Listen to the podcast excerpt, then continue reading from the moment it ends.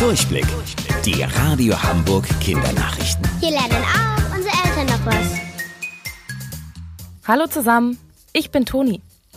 Damit sich das Coronavirus nicht so schnell ausbreitet, bleiben wir gerade in ganz Europa zu Hause. Das heißt aber auch, viel mehr Menschen als sonst sind zur gleichen Zeit im Internet. Sie arbeiten von zu Hause oder gucken Filme und Serien. Das macht ihr bestimmt auch.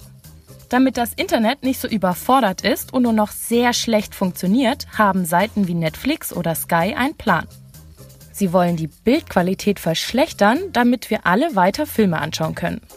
Aber wie funktioniert das? Stellt euch das Internet wie ein großes Rohrsystem vor. In jedes Haus geht ein Rohr. Da fließt Wasser durch. Wenn jetzt ganz, ganz viele Menschen gleichzeitig den Wasserhahn aufdrehen, also einen Film gucken, kommt nicht mehr so viel Wasser auf einmal raus. Damit das nicht passiert, wird das Wasser langsamer als normal durch die Leitung geschickt. So funktioniert das auch im Internet. Weltweit gibt es tausende verschiedene Sorten Käse.